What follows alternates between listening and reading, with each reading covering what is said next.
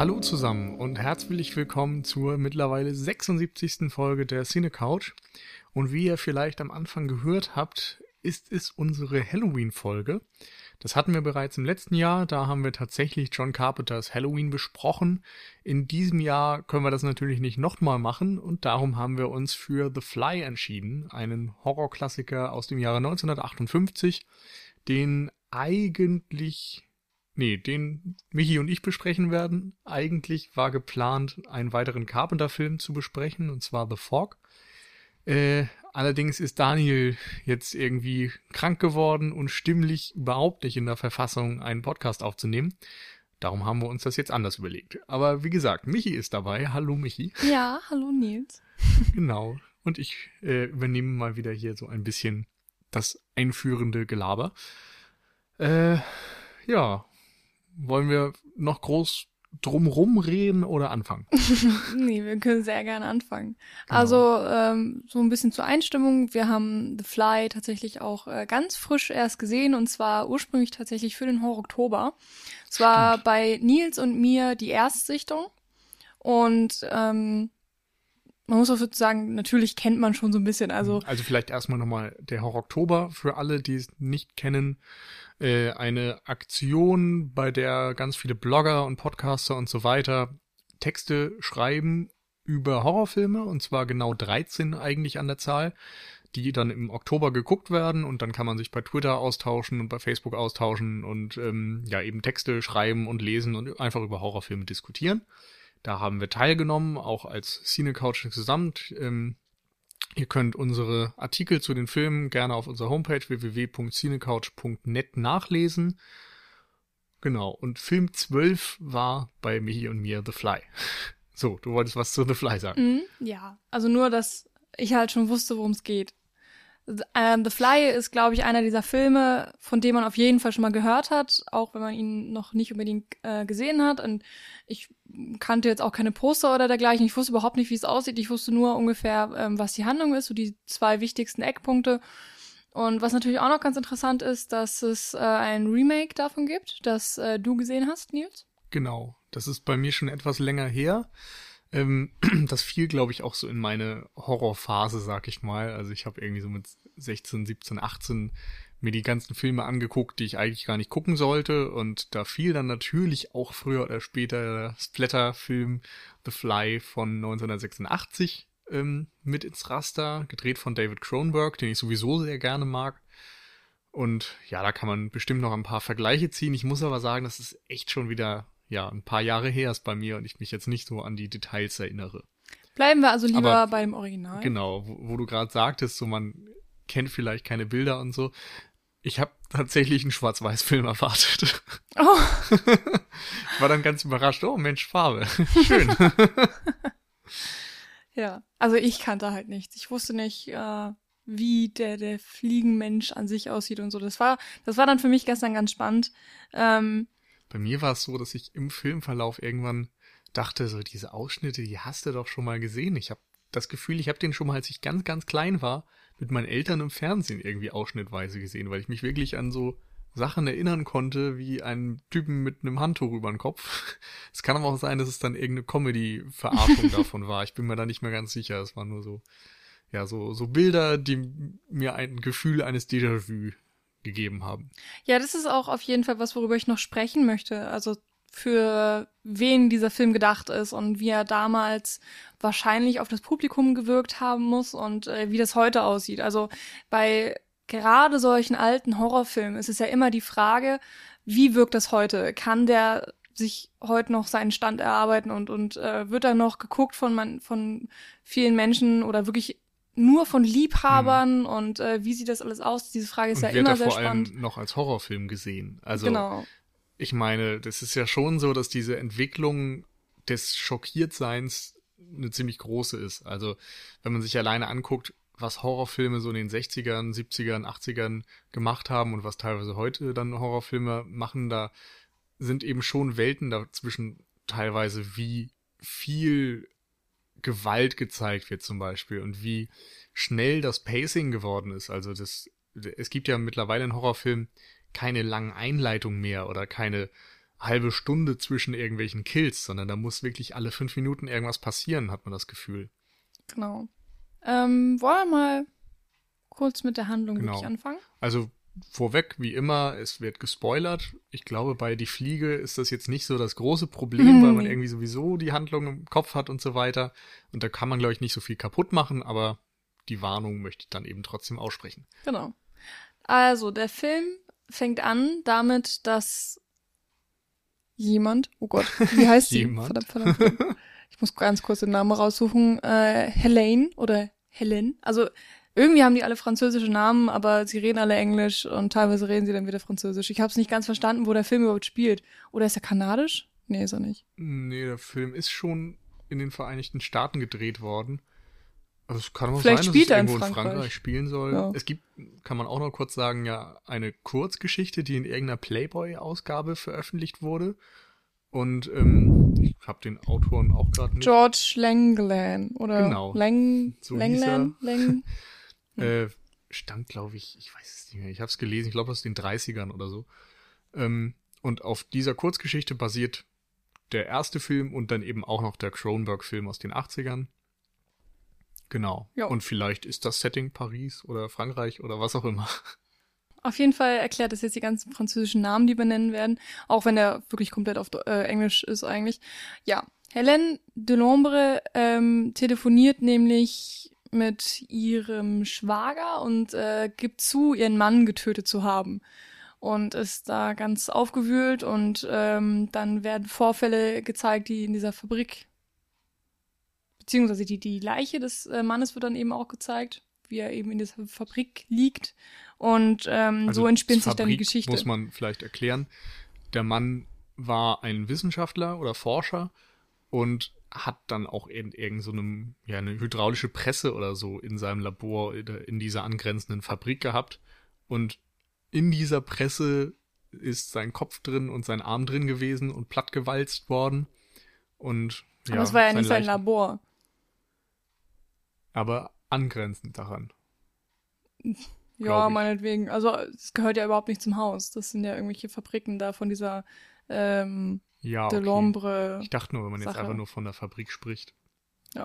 Naja, auf jeden Fall ist eben äh, besagter Mann André Delambre, gespielt von David Hedison, ähm, gestorben. Und jetzt geht's eben darum, dass die Geschichte aufgerollt wird, äh, wie das überhaupt dazu kam und ob ähm, Helen wirklich schuldig ist oder ob sie nur verrückt ist. Und ähm, das entspinnt sich eben alles und dann kommt eben raus, was Nils jetzt eben auch schon gesagt hatte, dass David, Quatsch, nicht, dass er der Schauspieler, also dass André ein Wissenschaftler ist, der eben ja auf dem Gebiet der elektrischen Geräte ähm, geforscht hat und da eben hochmoderne äh, Sachen erfunden hat.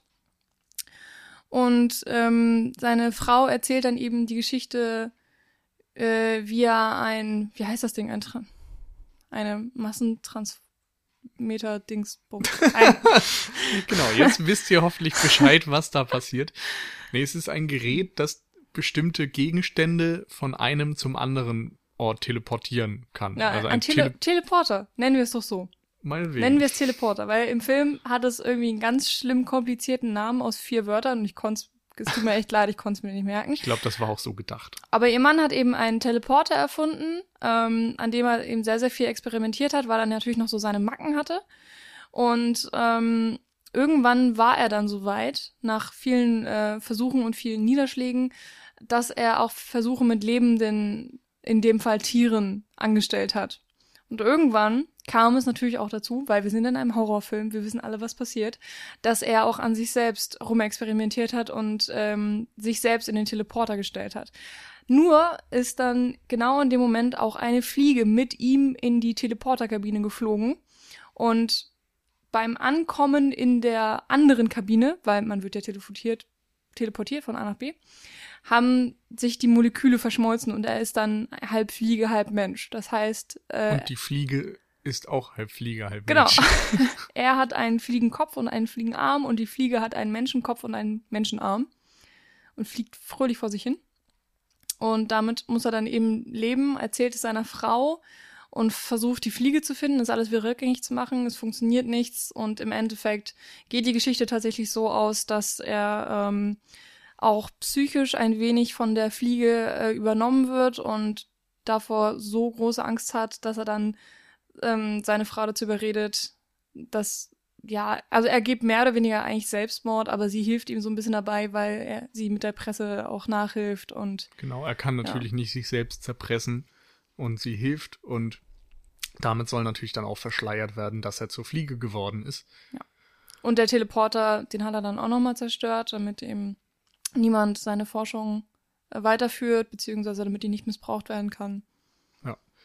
Und ähm, die Fliege mit seinem Kopf dran endet in einem Spinnennetz und ruft die ganze Zeit Help me, help me und wird dann äh, quasi ja auch als Euthanasie im Grunde von einem dicken Stein getötet. Der stammt dann von zwei Leuten sind, also die dabei einmal stehen, das Polizisten. ist da einmal genau und der Schwager ja, François ist das übrigens. Genau, Vincent ähm, Price, ja. den man vielleicht noch kennen könnte. Ich glaube, ist so der bekannteste aus dem Cast. Und ähm, Inspek Inspektor Charras ist eben dann der, der wichtigste Polizist. Genau. Und dann gibt es eben noch eine, ähm, eine Amme oder eine Haushälterin, die eine wichtige Rolle spielt. Das ist eben Emma und dann noch den kleinen Philipp, den kleinen Sohn äh, von André und Hélène. Ja. Und dann gibt's noch eine Katze. ja. Nur eine Zeit lang.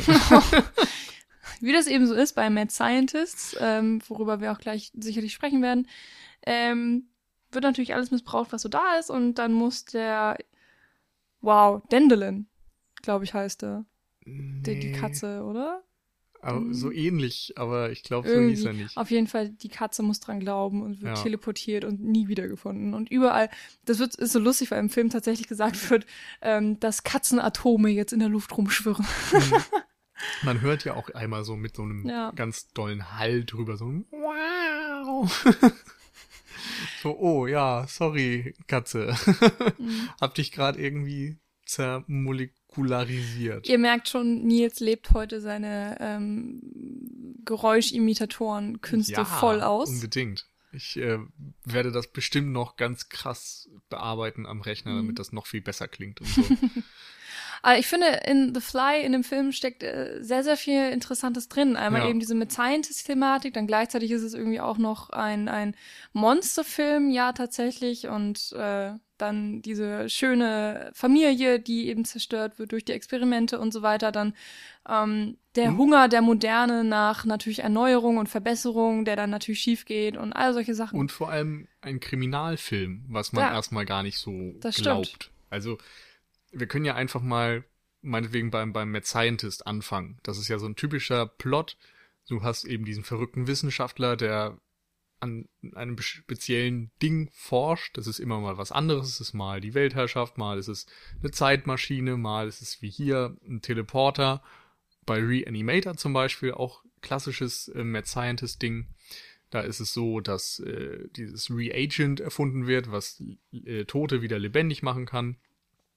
Also ihr kennt die Leier Frankenstein, auch typisches Beispiel. Äh, es gibt diesen Wissenschaftler, der was erreichen will und er scheitert natürlich aus irgendwelchen Gründen und ähm, meistens ist es dieses Overreacher-Ding noch dazu. Das ist auch so ein typischer Plotaufbau, wo eben dieser Wissenschaftler zu viel will und dafür bestraft wird. So, es gibt halt Dinge, die dann irgendwie gegen die Natur sind und so weiter. Ich habe ja jetzt eigentlich die genügend schon aufgezählt. Und ähm, dadurch, dass der Wissenschaftler sich daran schuldig gemacht hat, nach diesen Dingen zu streben, wird er innerhalb dieser filmischen Handlung dafür bestraft. Und hier wird er eben zur Fliege. Genau. Und das wird natürlich alles relativ lange eingeleitet, weil, ähm, wie gesagt, es fängt erst an mit diesem äh, Kriminalfall, beziehungsweise der dem typischen Plotaufbau eines, eines Krimifilms eigentlich, was ich wirklich sehr interessant fand. Ich hatte mhm. das vorher in der Art noch nie wirklich gesehen und da habe ich mich geärgert, dass ich schon so viel über diesen Film wusste, weil ich ganz genau wusste, es läuft daraus hinaus, darauf hinaus, dass der Wissenschaftler irgendwann zur Fliege wird wegen dieses Teleporters oder so. Ich und frag und, mich ähm, aber auch, ob man wirklich jemals diese Situation hatte als Zuschauer, das nicht zu wissen. Denn also selbst auf den Plakaten des Films und so weiter, also die, die von früher, die dann im Kino aushingen oder so, da ist ja schon so eine Fliege drauf und da sind, glaube ich, relativ reißerische Sprüche drauf und so. Also natürlich hatte man da jetzt nicht das Wissen, was man heute hat und Internet und was weiß ich. Und überhaupt diese popkulturelle Bedeutung natürlich auch von The Fly. Andererseits haben die, glaube ich, schon relativ deutlich damit Werbung gemacht, was für ein Film das ist. Mhm.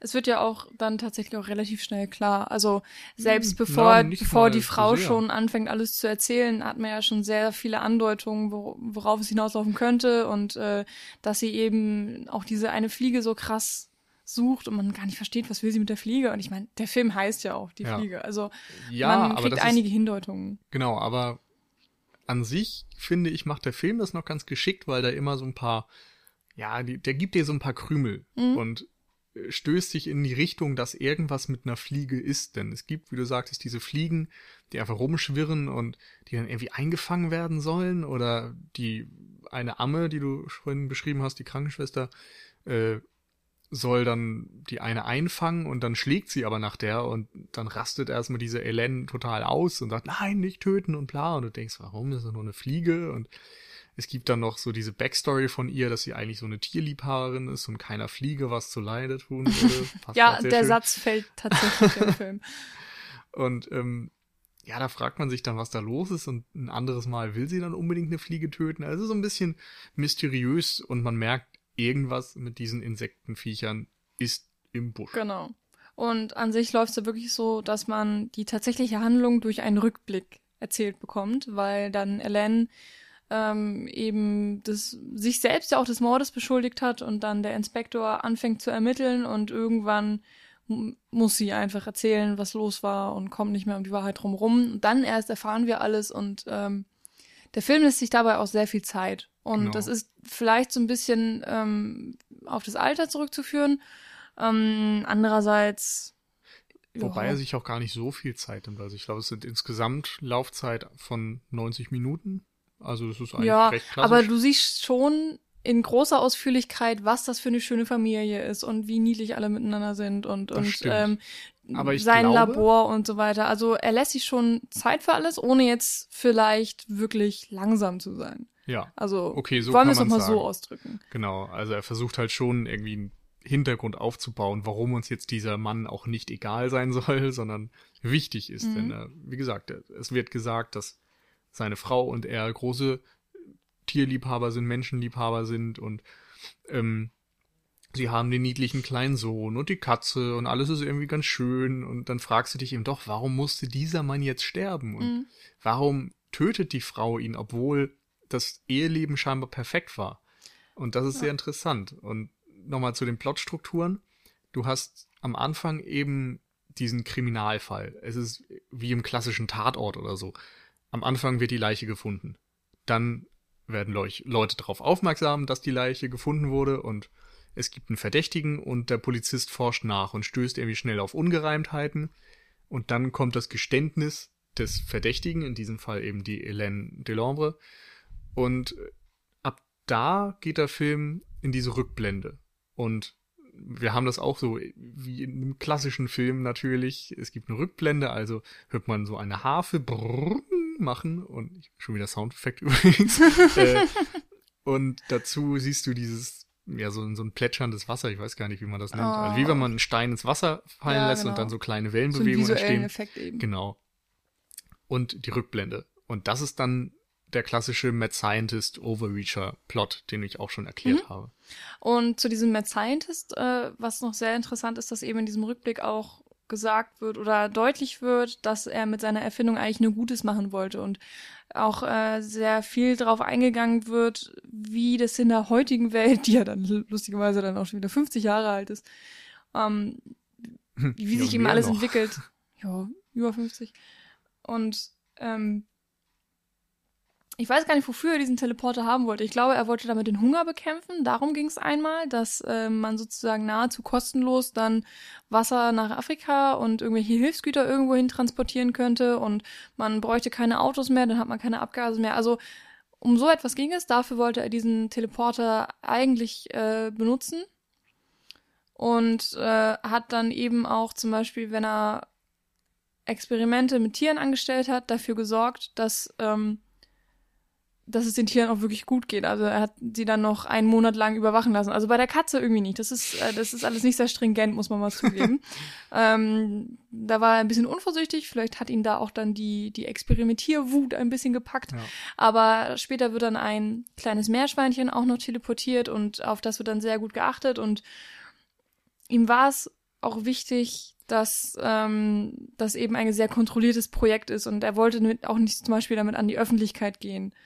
Und es ist eben sehr interessant, weil man eben auch aus anderen Filmen genau das Gegenteil kennt. Äh, eben den Wissenschaftler, der nicht mehr keine Skrupel mehr hat, ne? Genau und und der sich nicht mehr selbst kontrollieren kann, weil man wenn man etwas geschaffen hat, auf das man eben auch so stolz ist, wo man so viel Arbeit rein investiert hat, dann möchte man davon eben auch einen bestimmten Profit, ob das jetzt Geld ist oder Ruhm, ist ja erstmal egal, also da, aber viele beuten das dann eben aus und wollen eben noch mehr und noch mehr und noch mehr und äh, hier haben wir eben den André Delombre, der eben sehr sehr kontrolliert mit der ganzen Sache eigentlich umgeht. Mhm auf der einen Seite gebe ich dir recht, auf der anderen Seite ist, glaube ich, auch gerade diese Szene mit der Katze ein Zeichen dafür, dass er eben auch diese Tendenz hat. Also vorher ist er natürlich irgendwie der nette Familienmensch und der gute Forscher und so weiter. Und das ist so das erste Mal, dass du das Gefühl hast, okay, er tut da irgendwie doch etwas vielleicht Unmoralisches.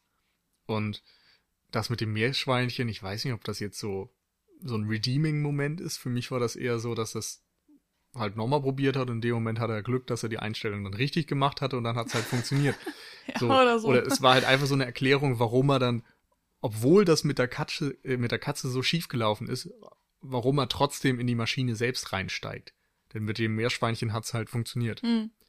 Interessant an der Stelle ist, dass du die Teleportation ja auch immer siehst. Also die Katze und das Meerschweinchen die, die werden transportiert, indem da einfach ein Stopptrick gemacht wird. Das kennt man auch aus vielen Filmen. Gleichzeitig erhält sich dieser Behälter immer und wird so, es wird ein ganz helles Licht, bis du dann die Katze oder das Meerschweinchen nicht mehr erkennen kannst. Und dann eben Stopptrick, zack, sie sind weg. Du gehst zum, an, zur anderen Kabine und da sind sie dann drin.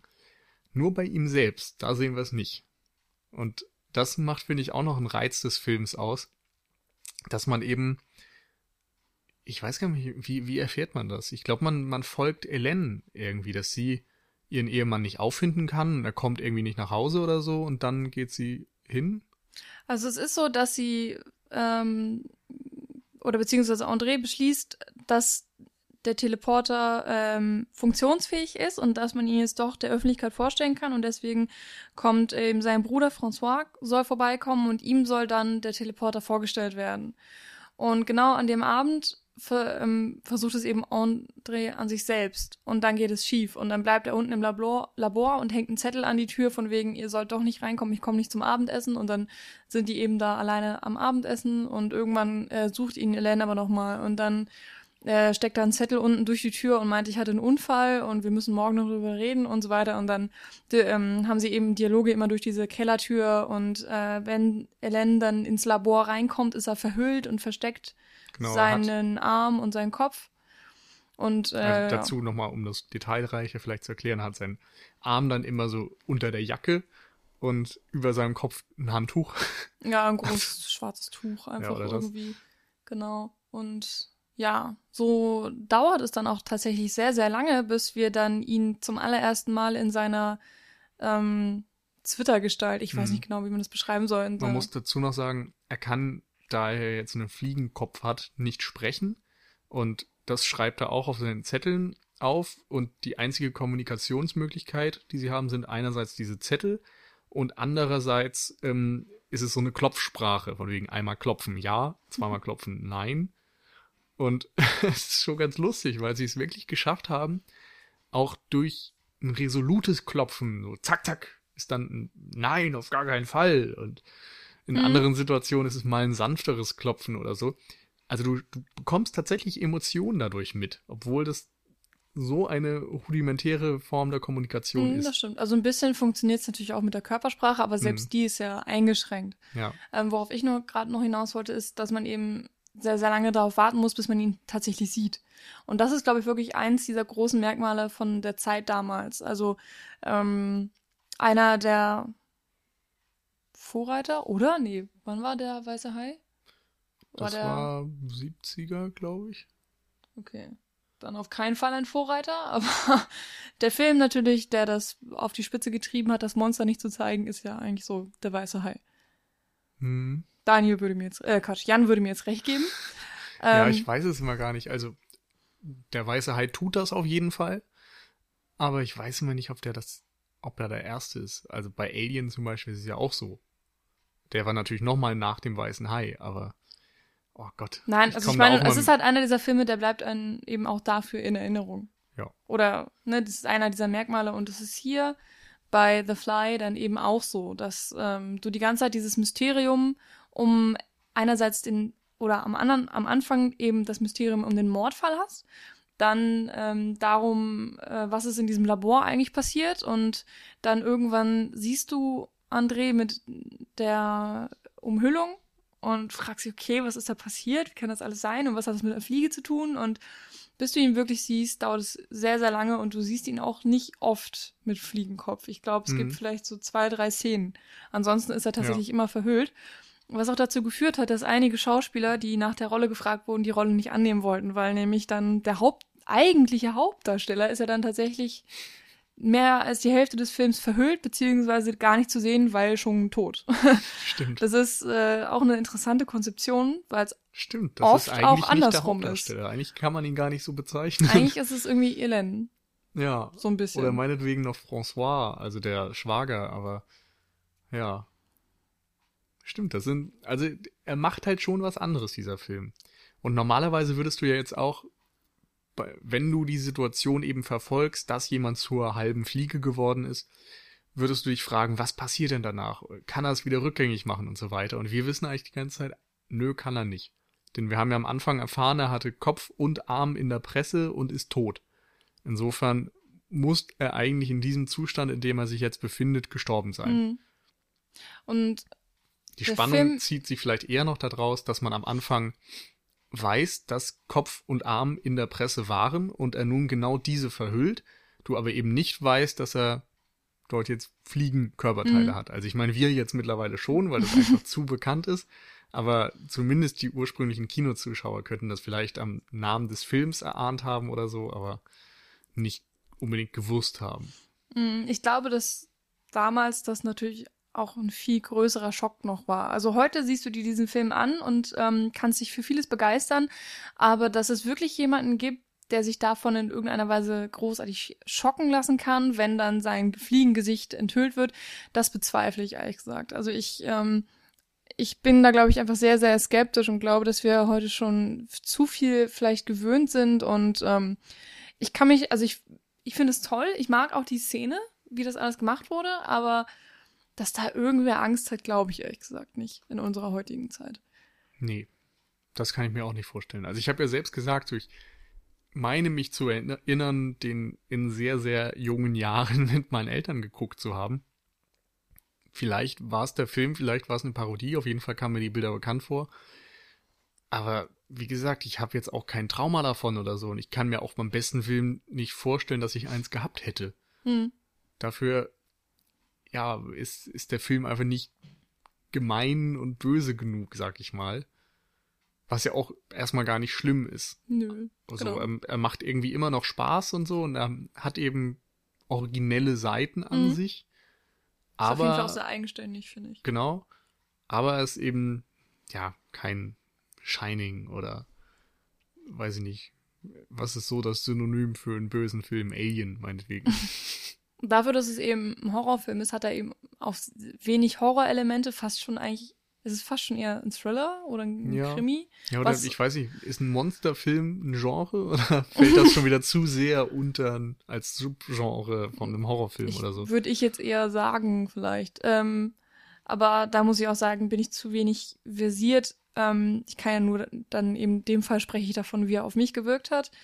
Ähm, und genau das sind aber auch seine Stärken, finde ich. Also, dass er eben ja. nicht dieser äh, 0815 Monster-Schreckfilm ist, äh, der dich gruseln soll, weil der Kerl so schrecklich aussieht oder mhm. so. sondern ähm, der macht eben was, was ganz Eigenes mit seiner Geschichte und ähm, Ja. man hätte den Film auch komplett anders aufdrehen können. Wir haben ja zum Beispiel auch vor nicht allzu langer Zeit mal den originalen The Thing von 1951 oder so gesehen. Und da ging mir das zum Beispiel so, dass ich den einfach zwar als Horrorfilm gesehen habe, aber der als solcher heutzutage einfach mit der heutigen Sehgewohnheit nicht mehr funktioniert. Hm. Nur dass ich dann doch, ja, nicht so viel aus diesem Film mehr ziehen konnte an persönlicher Unterhaltung. Nicht, dass der Film jetzt schlecht ist, aber ja, er funktioniert einfach nicht mehr. Und bei The Fly, der hat einfach noch andere Facetten, die ihn so von typischen Horrorfilmen oder Genrevertretern oder so abheben, so dass er trotzdem Spaß macht und einem noch irgendwie Sachen mitgibt, über die man ja sich freuen kann oder nachdenken kann Mhm. oder was auch immer. Wir hatten ja schon ein bisschen angesprochen, dass ähm, Hélène Dulambre, äh, also in dem Fall eben die Schauspielerin Patricia, Pat- oh Gott, es tut mir leid, Patricia Owens? Irgendwie so. Eigentlich gar nicht so kompliziert. Eigentlich nicht. Egal.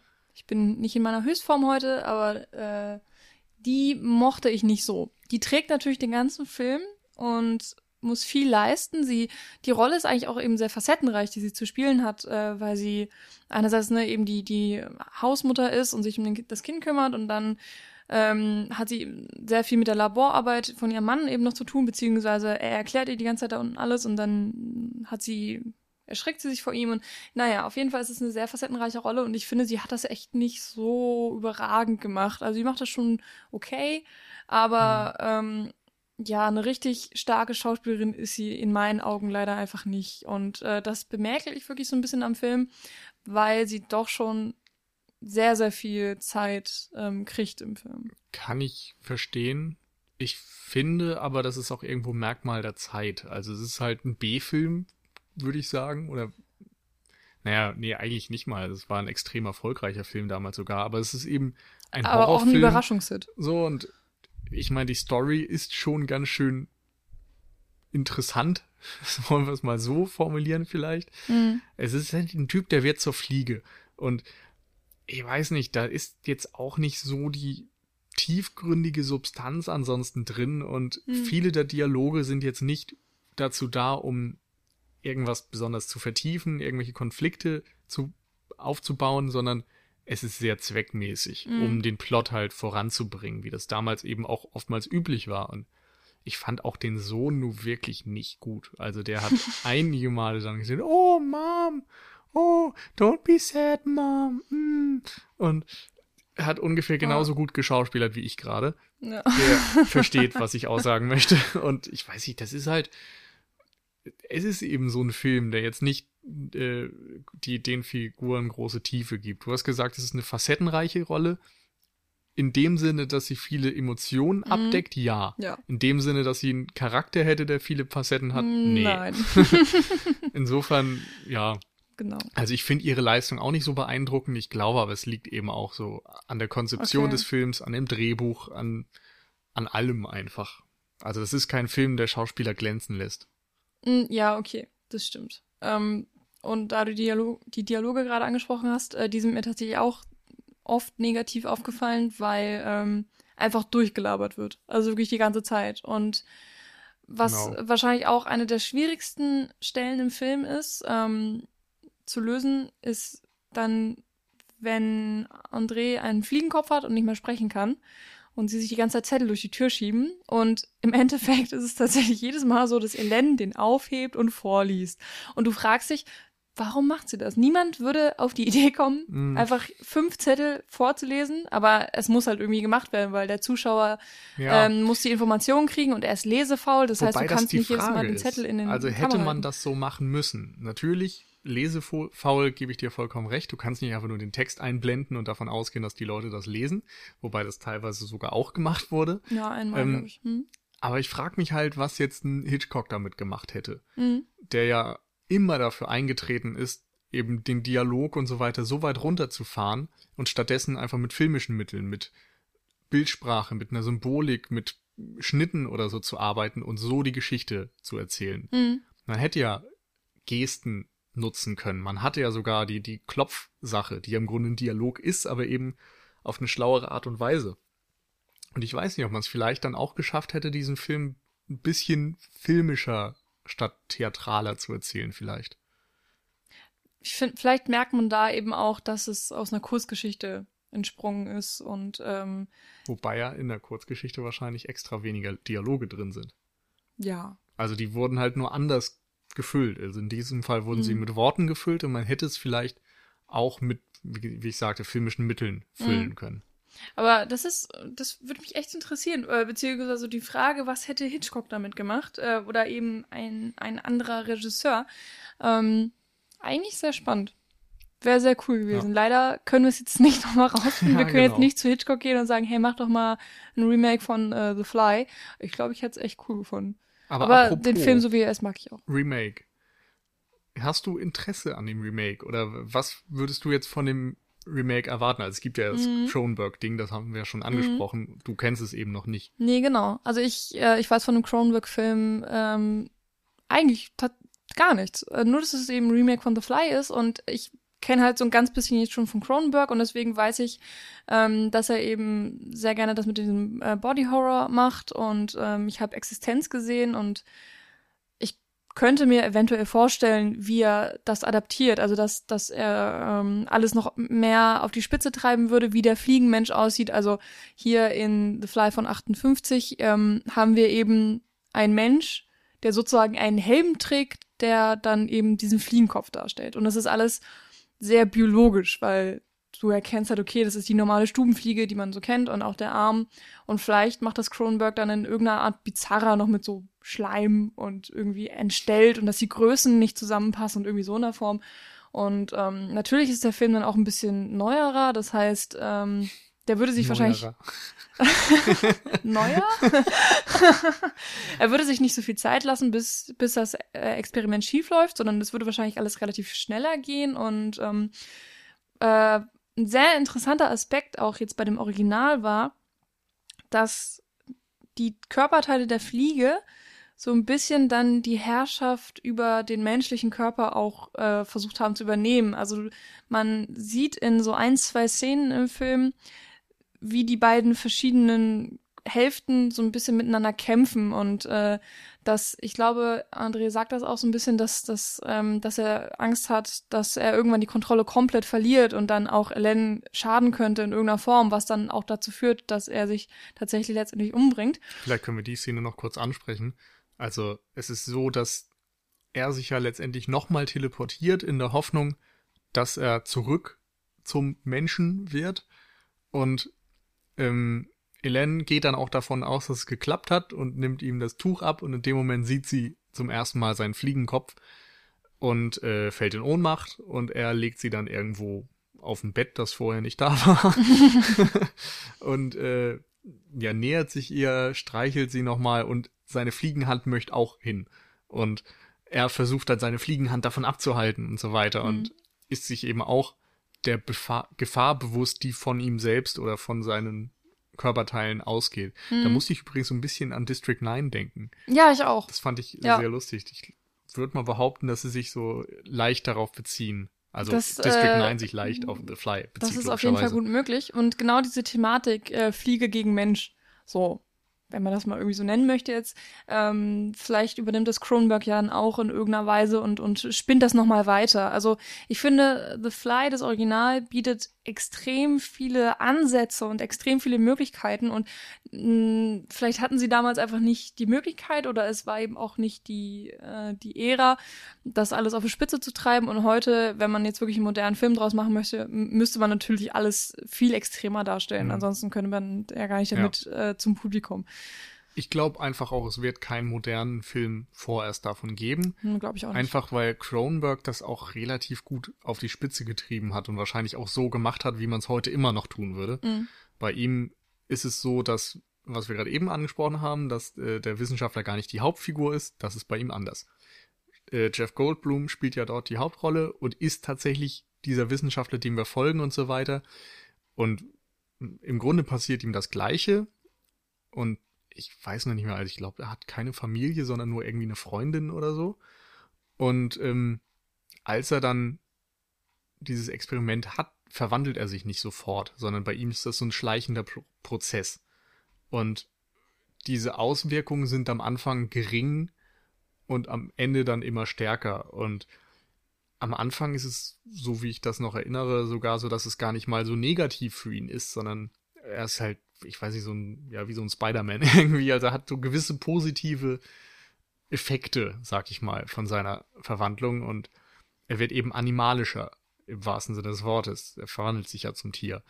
Und das hat eben auch Auswirkungen auf seine Sexualität, auf seinen Trieb und so weiter. Und am Anfang gefällt ihm das und dann übernimmt halt doch irgendwie so ein bisschen diese äh, Transformation zu sehr Besitz von ihm, so wie ich das erinnere. Aber ich, oh, ich habe den Film, wie gesagt, vor Jahren gesehen. Also ich kann mich jetzt echt nicht an Details erinnern.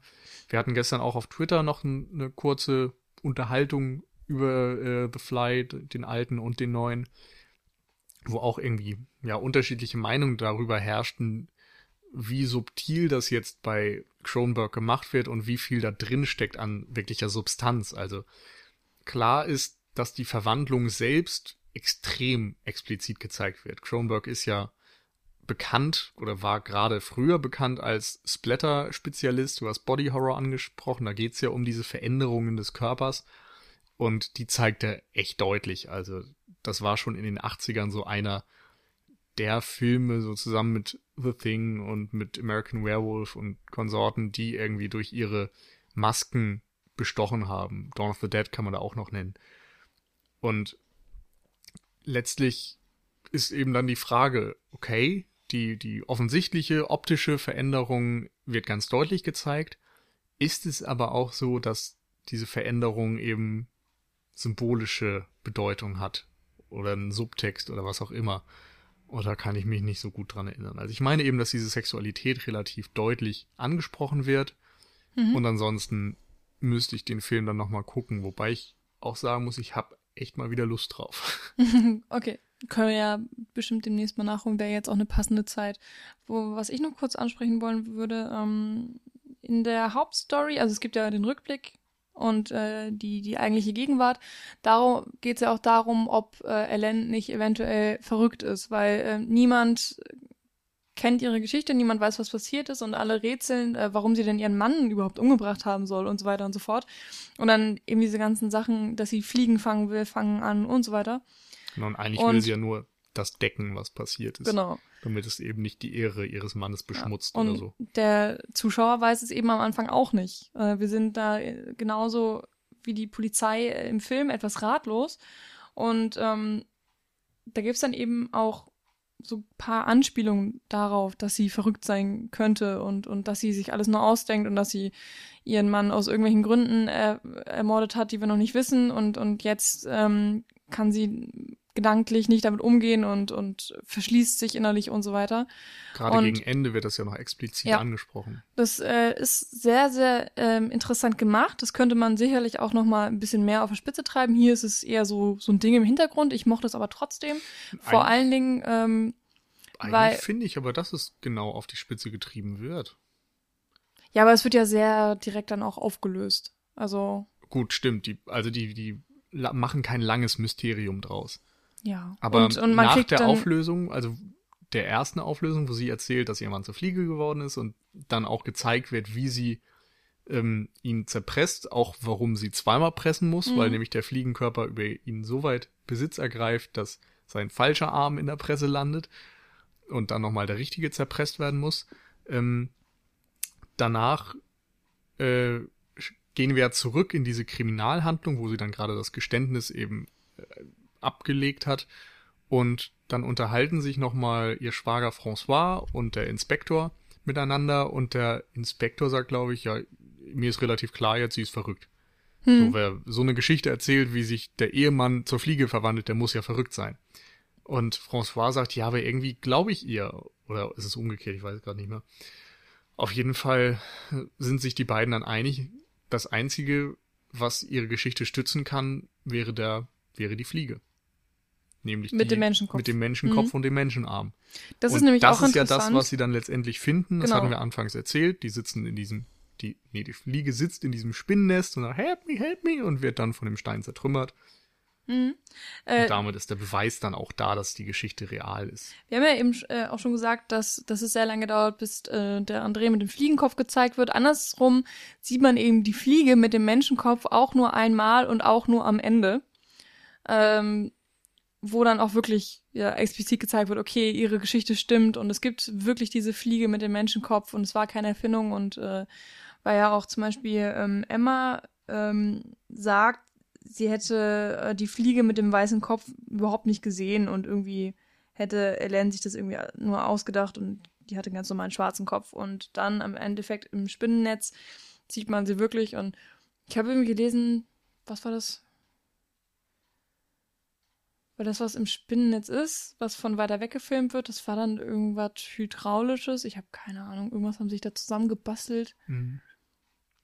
Ja, sah auf jeden Fall irgendwie sehr komisch aus, aber in der Zeit, glaube ich, einfach nicht anders machbar. Hat wahrscheinlich trotzdem, es hat seinen Zweck auf jeden Fall erfüllt. Ja, mich hat's natürlich auch nicht unbedingt geschockt, aber darum geht's bei dem Film, glaube ich, auch nicht mehr, wenn man den heutzutage guckt.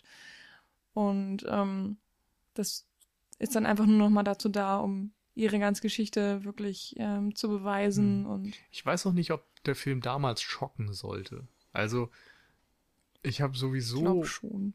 Ah, Es ist noch immer so eine Sache. Also, ob du wirklich schocken willst oder ob du gruseln Ach willst, so. sag ich mal. Also, wenn du jetzt Ich Psycho siehst und die Duschszene, das sollte ein Schockmoment sein. Mhm. Aber wir haben zum Beispiel ja auch im Rahmen des Horror Oktober The Innocents gesehen. Und das war für mich so ein Gruselfilm, Mhm. also so ein typisches Spukhaus-Ding, wie man das auch Ja, ich kennt. weiß auf jeden Fall, was du meinst, aber zum Beispiel die Szene, die du beschrieben hattest, wo man zum ersten Mal seinen Fliegenkopf sieht, das war auf jeden Fall ein Schockmoment. Das ist, war Ja, kein Gruselmoment. Und ansonsten hast du natürlich ähm, sehr viele Mysterien, die erstmal aufgelöst werden und das ist dann vielleicht so ein Ja. bisschen die Gruselkomponente. Also was ich meine, ist, ist, du hast in diesem Film nie so die direkte Bedrohung. mhm. Es ist ja nicht so, dass jetzt wie später irgendwie ein Serienkiller, ein Michael Myers oder sonst wer Jagd auf dich macht oder dass Zombies da sind oder ein Vampir da ist, der jemanden bedroht, sondern es ist diese Rückblende von etwas, was passiert ist und es ist im Grunde die Verwandlung des Ehemanns in die Fliege und die Frau ist aber immer noch da und ist eigentlich auch nie direkt von ihm bedroht und so weiter. Insofern fehlt so das absolut Böse in diesem Ja, Film, um jetzt Stimmt.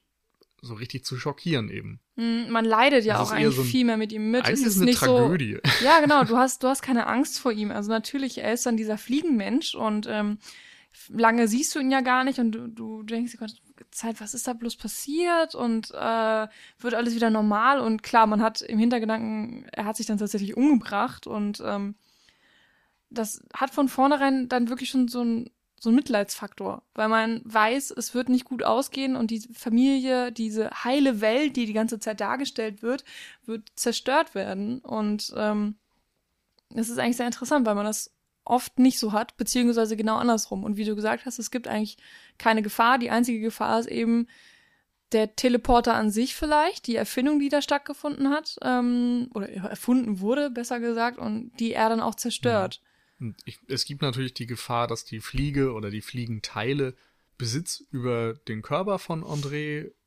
ergreifen, aber soweit wird es halt nie kommen oder es wird nie so weit ausgespielt, dass man wirklich das Gefühl hat, es ist gleich soweit. Sondern Mhm. es ist immer so, ja, theoretisch kämpft er gerade dagegen an, aber Mhm. bevor es dann wirklich dazu kommt, entschließt er sich schon, dass er besser stirbt. Genau. Wir haben äh, vor kurzem einen äh, Werwolf-Film gesehen, wo es dann auch darauf hinausläuft, dass eben diese Werwolf-Transformation nicht kontrolliert werden kann, logischerweise, ne, weil es ja immer mit dem Vollmond zu tun hat und ähm, er dann eben auch umgebracht werden muss, bevor er noch mehr Schaden anrichtet. Und ähm, das ist auch wieder nochmal eine ganz andere Art von, von Monsterfilm in dem Fall. Und ja, da sticht, glaube ich, The Fly echt mit raus. Also wie er mit der ganzen Thematik umgeht, wie überhaupt die Story aufgebaut wird und ähm, dass sie eben auch als Kriminalfall anfängt und dann irgendwann in diesen Mad Scientist abdriftet und dann ein Monsterfilm wird. Es ist äh, alles extrem interessant gemacht. Ja. Auch heute noch. Das ist ja fast schon ein Fazit, würde ich Ah, sagen, schon. oder? Das ist mir auch gerade aufgefallen. Hast du sonst noch irgendwas, was du ansprechen möchtest? Nö. Dann führ du doch einfach noch deine Meinung zu Ende und dann ja, machen wir heute mal pünktlich Schluss. Ja. Ähm, Ja, ich finde, man kann sich The Fly heutzutage echt noch angucken. Er hat auf jeden Fall seine Daseinsberechtigung, auch wenn er es heute natürlich sehr schwer hat, weil, ähm, weil er so ein Kind seiner Zeit auf jeden Fall ist. Einerseits, was das Gesellschaftsbild angeht, was man da so sieht mit der heilen Familie und ähm, ist auch immer wieder lustig, die Kleidung von damals sich anzugucken. Also finde ich jedenfalls. Kleiner Fun Fact, dieser André trägt tatsächlich fast den ganzen Film über immer die gleichen Sachen. Mhm, außer wenn sie einmal im Ballett sind, trägt einen Frack, aber ansonsten genau. immer das gleiche. Aus Was welchen Gründen? Bei Cronenberg dann, das habe ich in den Trivia gelesen, noch so als Joke verwendet wird. ähm, ja, und ich kann es leider nicht so gut geschichtlich einordnen, äh, was der Film jetzt alles bewirkt hat, aber ich bin mir ziemlich sicher, äh, dass er auch viel Einfluss auf andere Filme hatte.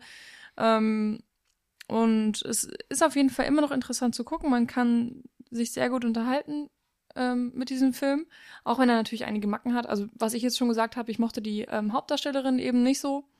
Habe auch gesehen, sie hat insgesamt nicht so viele Filme gemacht. Ähm, Warum wohl? Hm. Und die Dialoge waren jetzt auch echt nochmal überarbeitungsbedürftig. Es hätte auch einfach ein mittellangen Film werden können, der dann vielleicht ein bisschen knackiger geworden wäre. Aber so insgesamt ähm, toller Film.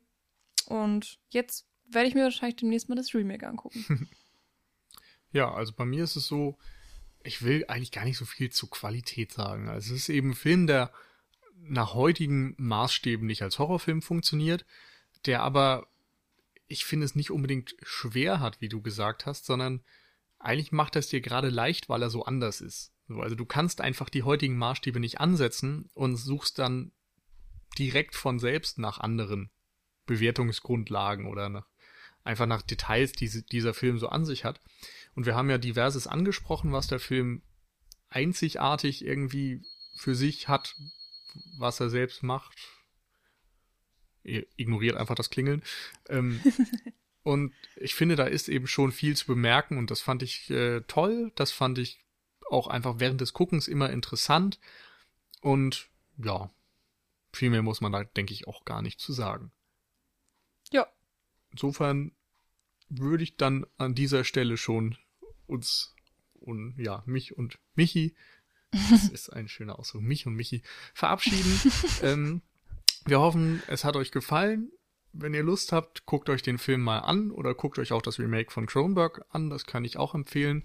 Ähm, ja, wir freuen uns über Kommentare, über Zuschriften, über kleine Flatter spenden vielleicht. Oder Bewertungen auch zum Beispiel bei iTunes. Genau. Wir haben gerade neulich mal wieder eine Bewertung erhalten. Fünf Sterne, da freuen wir uns besonders drüber. Ja. Vielen Dank dafür. Ähm, ja, und dann hören wir uns in der nächsten Woche. Auf Wiedersehen. Tschüss.